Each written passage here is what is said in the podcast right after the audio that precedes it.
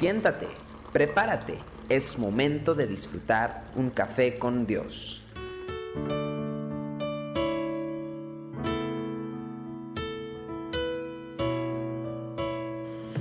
Qué bueno que podemos reunirnos una vez más aquí en Café con Dios. Hoy quiero compartir para usted Deuteronomio capítulo 3, versículo 28 y manda a Josué y anímalo y fortalécelo porque él ha de pasar delante de este pueblo y les hará heredar la tierra que verás. Israel tenía una tarea muy importante delante de ellos y era sumamente eh, difícil y muy complicada. De la mano de Moisés habían conquistado gran parte del territorio que estaba al lado este del río Jordán sin embargo, Dios claramente le había dicho al patriarca que a él no se le permitiría entrar en la tierra prometida. Esta parte del proyecto quedaría en manos de Josué, el sucesor que escogió el Señor. Este joven líder había sido dramáticamente afectado por su misión con los dos espías. Ante su insistencia junto a Caleb de que la tierra se podía conquistar de la mano de Dios, el pueblo casi lo había apedreado. Seguramente no se sentía él en condiciones para tomar el mando frente a este desafío tan gigantesco. Y es debido a esta realidad que el Señor le habla a Moisés y le dice eh, muy claramente la dirección que debe de seguir acerca de la tarea que tenía que realizar con su sucesor. Y estas instrucciones incluían tres pasos. La primera era encargar, la segunda era animar y la tercera era fortalecer. Dios no dejó que Josué adivinara cuál era la tarea por hacer, ni tampoco que inventara proyectos para el pueblo. Más bien le mandó a Moisés que específicamente le explicara lo que el Señor esperaba de él. Para cada uno de los pasos que debía tomar le proveyó instrucciones muy exactas.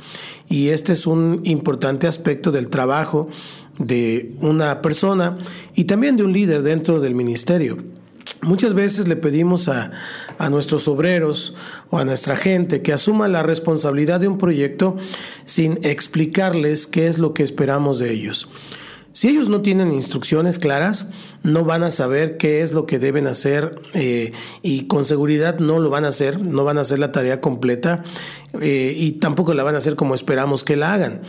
El segundo aspecto del trabajo de Moisés apuntaba a su responsabilidad de animar. La palabra original se refiere a otorgarle poder y fuerza a una persona.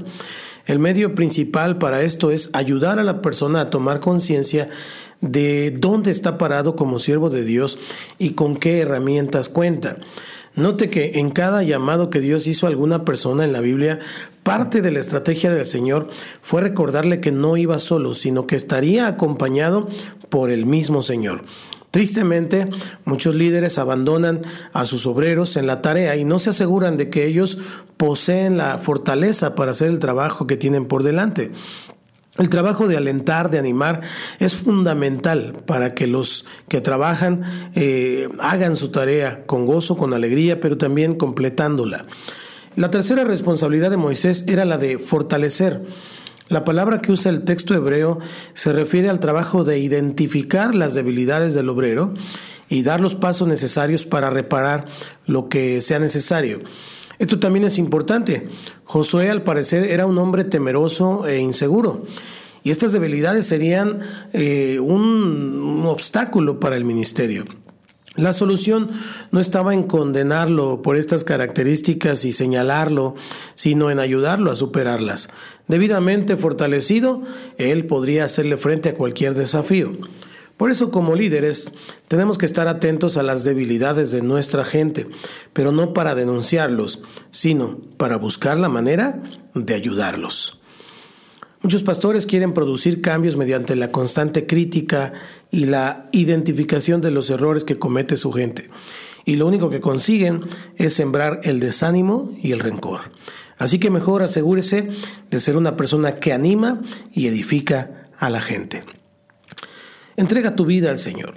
Declara conmigo, Señor Jesús, hoy me arrepiento de mis pecados y declaro que estoy lejos de ti, pero quiero vivir una vida relacionado contigo. Hoy te abro mi corazón y te recibo como mi Señor y Salvador. Por favor, entra en mi vida y hazme la persona que tú quieres que yo sea. Te lo pido en el nombre de Jesús. Amén. Que Dios le bendiga. Esto es Café con Dios. Estamos transmitiendo desde www.alientoradio.com y también en Facebook y en las demás redes sociales desde el Centro Cristiano Yautepec. Soy su amigo Santiago Guadarrama. Por favor, no olvides compartir. Nos vemos mañana. Tu amor por mí es más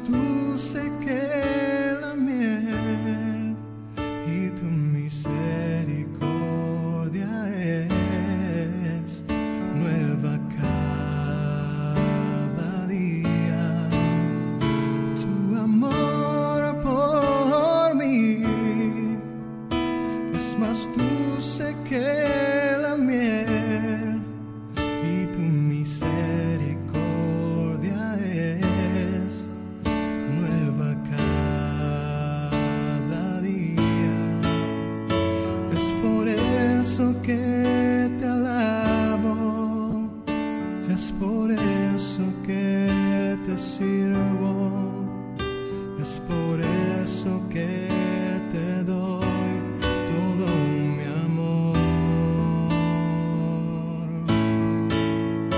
Es por eso que te alabo, es por eso que te sirvo, es por eso que